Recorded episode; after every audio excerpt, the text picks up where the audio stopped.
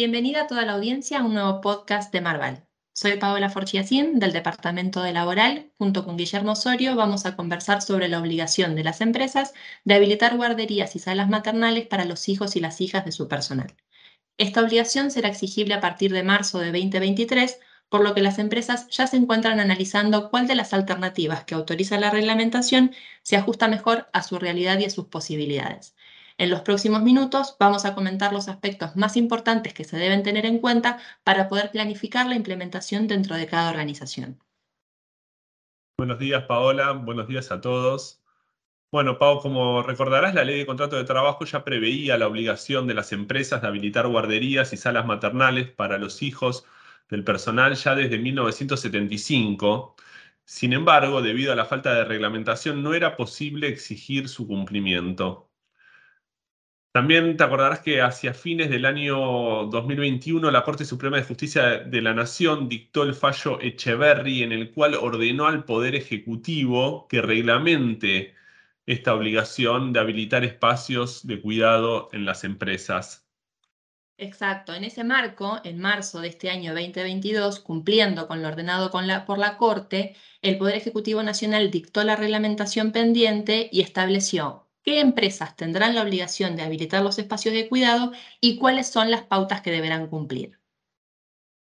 Con relación al primer punto, es decir, ¿qué empresas van a estar obligadas a habilitar guarderías y salas maternales? La reglamentación establece que los establecimientos donde presten tareas 100 o más personas, independientemente de su sexo y de la modalidad de contratación, deberán cumplir con esta obligación. Es importante tener en cuenta entonces que la reglamentación no refiere a la empresa, sino al establecimiento. Es decir, no se debe contemplar el total de la nómina que trabaja en una organización, sino que se deberá analizar cuántos establecimientos tiene esa organización y solo cuando en el establecimiento trabajen 100 o más personas regirá la obligación de habilitar espacios de cuidado. Otro punto crucial es cómo calcular esas 100 personas que trabajan. En este aspecto, la norma es sumamente amplia y a diferencia de la ley, no se limita a las trabajadoras de sexo femenino.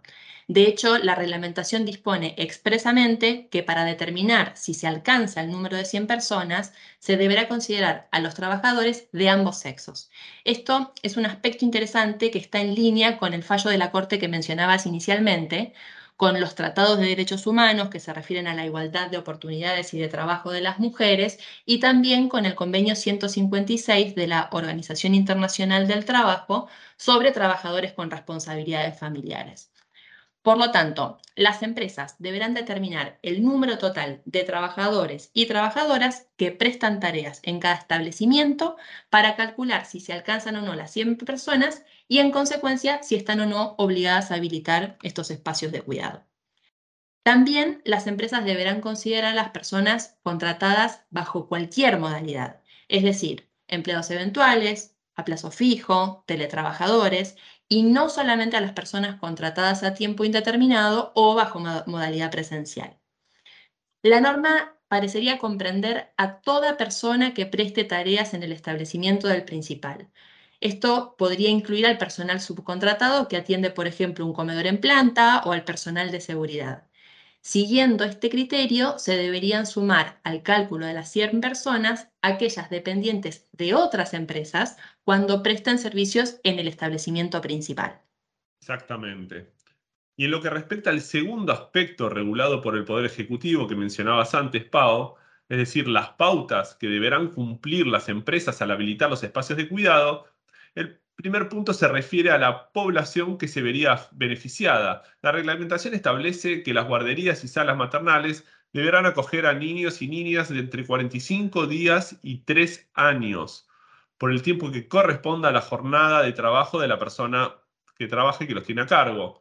Para ello, los menores deberán encontrarse a cargo de esa persona. La reglamentación no ofrece una definición de persona a cargo, Parecería entonces razonable interpretar que la persona deberá haber declarado que el menor o la menor estaba a su cargo como carga de familia a los efectos de cobrar las asignaciones familiares o deducir el impuesto a las ganancias. Ese sería un criterio quizás razonable. Totalmente. El segundo punto tiene que ver con los espacios de cuidado en sí. De acuerdo con el texto de la ley de contrato de trabajo, las empresas debían habilitar las guarderías y las salas maternales en el lugar de trabajo. Ahora, la reglamentación autoriza dos alternativas. Por un lado, la posibilidad de implementar estos espacios de cuidado de manera consorcial entre dos o más personas cuando ellas se encuentren dentro de un radio de dos kilómetros de distancia. Esto la reglamentación lo prevé expresamente para las empresas que se encuentran dentro de un mismo parque industrial, por ejemplo.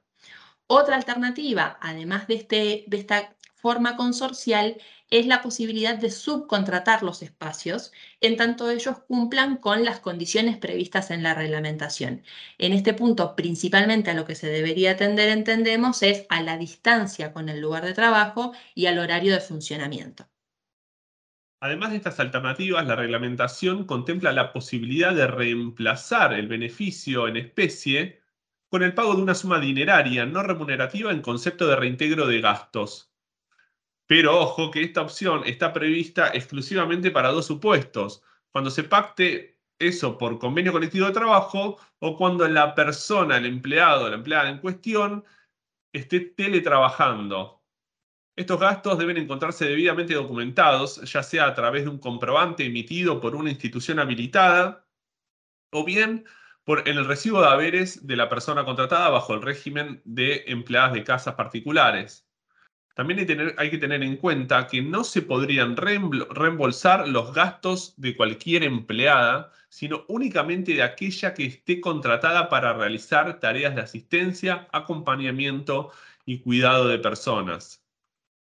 En lo que respecta al monto, la reglamentación establece como piso el 40% del salario mensual correspondiente a la categoría asistencia y cuidado de personas del personal con retiro bajo el régimen de empleadas de casas particulares. Dicho piso aplicará siempre que el monto efectivamente gastado no sea inferior, pues en tal supuesto el reintegro deberá limitarse a lo efectivamente gastado. Esto es muy importante porque un pago superior al monto efectivamente gastado no podría ser considerado, considerado un reintegro y perdería su carácter de no remunerativo. Si bien la reglamentación no lo aclara, no descartamos la posibilidad de que el mercado interprete que también es posible reembolsar el gasto al personal fuera de convenio. Finalmente, la reglamentación establece la sanción que aplicaría en caso de incumplimiento de las obligaciones allí previstas. Remite para ello a las sanciones que corresponden a infracciones muy graves bajo el Pacto Federal de Trabajo. Esto quiere decir que la empresa que no se acoja a alguna de las alternativas previstas bajo la reglamentación será pasible de una multa que podría oscilar entre el 50% y el 2000% del salario mínimo vital y móvil por cada trabajador afectado. Por eso, aquellas actividades que ya tengan previstas la habilitación de espacio de cuidado o el reembolso de gastos en el convenio colectivo o las empresas que de manera discrecional lo ofrecían como un beneficio para su personal, deberán revisar que las pautas acordadas en su momento cumplan con este nuevo mínimo legal ahora previsto en la reglamentación para alinear sus prácticas a los nuevos requerimientos legales y evitar potenciales sanciones. Hay mucha expectativa para ver cómo reaccionará el mercado ante esta nueva obligación. Las empresas ya están analizando qué alternativas se encuentran a su alcance para lograr su implementación antes de marzo de 2023. Muchas gracias por escucharnos, espero que lo hayan disfrutado. Saludos.